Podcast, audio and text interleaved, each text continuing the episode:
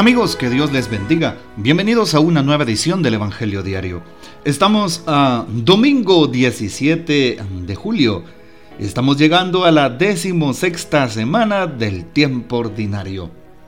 Hoy las lecturas que se presentan son las siguientes. La primera lectura tomada del libro del Génesis capítulo 18, versículos del 1 al 10. El Salmo responsorial número 14, con la antífona ¿Quién será grato a tus ojos, Señor? La segunda lectura está tomada de la carta del apóstol San Pablo a los Colosenses, capítulo 1, versículos 24 al 28. Y el Evangelio según San Lucas, capítulo 10, versículos 38 al 42. ¿Qué dice el texto de hoy? En aquel tiempo entró Jesús en un poblado y una mujer llamada Marta lo recibió en su casa. Ella tenía una hermana llamada María, la cual se sentó a los pies de Jesús y se puso a escuchar su palabra. Marta, entre tanto, se afanaba en diversos quehaceres, hasta que acercándose a Jesús le dijo, Señor, ¿no te has dado cuenta de que mi hermana me ha dejado sola con todo el quehacer? Dile que me ayude. El Señor le respondió, Marta, Marta, Muchas cosas te preocupan y te inquietan, siendo así que una sola es necesaria. María escogió la mejor parte y nadie se la quitará. Palabra del Señor, gloria a ti, Señor Jesús. Empecemos hoy con la reflexión que el Papa Francisco nos da al respecto de estas lecturas bíblicas. Muy breve reflexión, pero muy profunda en contenido. El Señor siempre nos sorprende, dice el Papa, cuando empezamos a escucharlo realmente.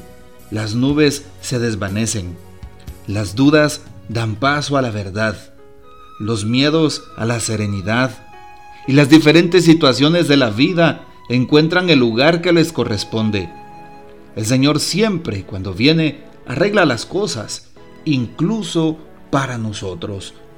Es lo que nos dice el Papa delante de Dios todo se vuelve limpio, todo se desvanece, las dificultades, los problemas se reparan, las enfermedades se curan y pues el Señor fortalece a los débiles.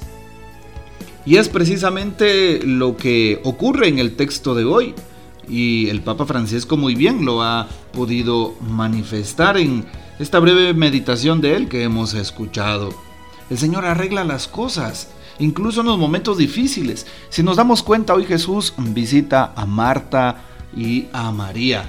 Y claro, el texto bíblico del día de hoy, pues si nos damos cuenta, pues no es que nos mencione a Lázaro, pero eh, sabemos que llegó a su casa. Betania estaba a tres kilómetros de Jerusalén aproximadamente en estas montañas de, de, Judea. Y algo interesante es que Jesús va a visitar a sus amistades. Bien sabemos que la amistad es un don de Dios, es un regalo del cielo.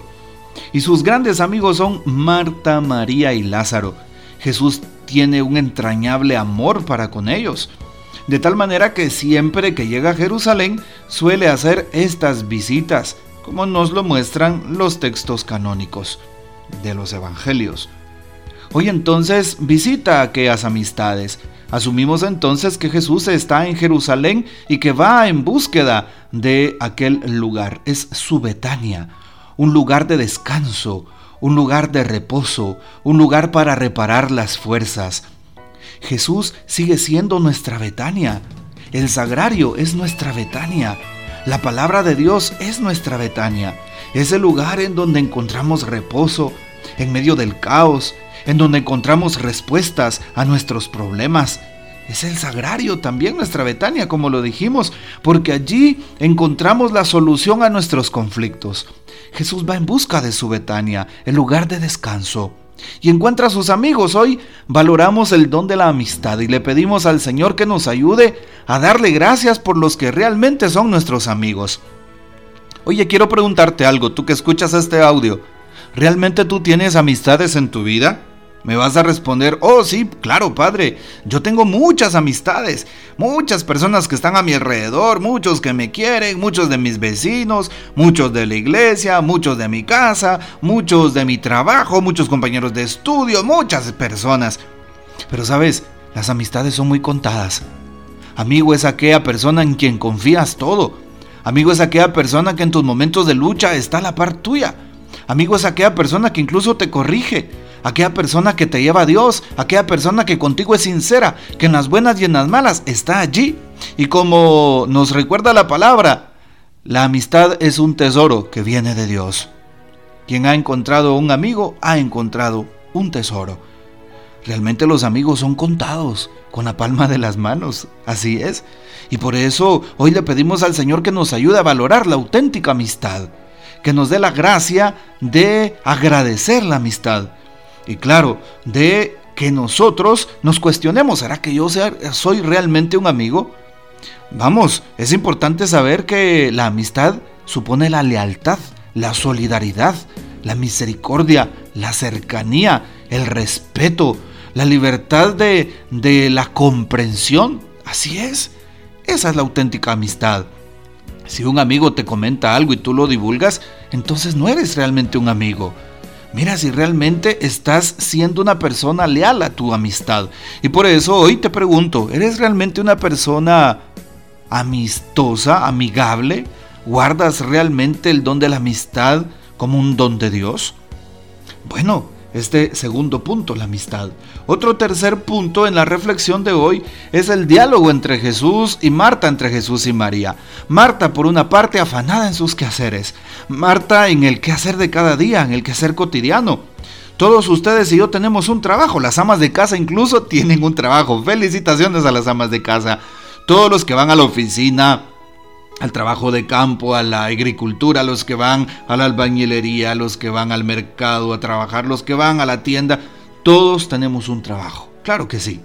Pero bueno, es importante darnos cuenta si nosotros nos desvivimos por ese trabajo. Pero cuidado, porque Jesús hace una referencia muy interesante. Marta, Marta, muchas cosas te preocupan y te afanan. María escogió la mejor parte.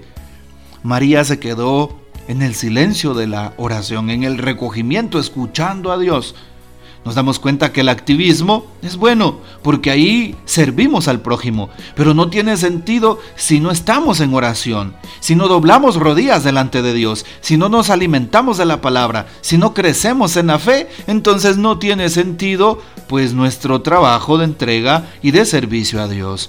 Es importante lo que decía San Bruno, a Dios rezando y con el mazo dando. O como decía San Benito, ora et labora. ¿Qué significa? Reza y trabaja. Así es. Y por eso se cumple hoy en el texto que hemos escuchado. Hoy te invito para que vayas a la Santa Eucaristía. No dejes de participar allí. Participar en la Eucaristía es escuchar las lecturas, fortalecer nuestra fe, vivir con la palabra y también recibir a Jesús sacramentado, estar con nuestra comunidad. Eso es participar en la Santa Eucaristía. Te invito para que vayas hoy a la Santa Misa y puedas entonces llenarte de Dios, dándole gracias por todo lo que en esta semana pasada nos permitió y agradeciendo y consagrando en la semana que estamos empezando. Bueno, te dejo esa inquietud en el corazón. Que el Señor nos bendiga, que María Santísima nos guarde y que gocemos de la fiel custodia de San José. Y la bendición de Dios Todopoderoso, Padre, Hijo y Espíritu Santo descienda sobre ustedes y permanezca para siempre. Amén. Comparte este audio y hasta mañana.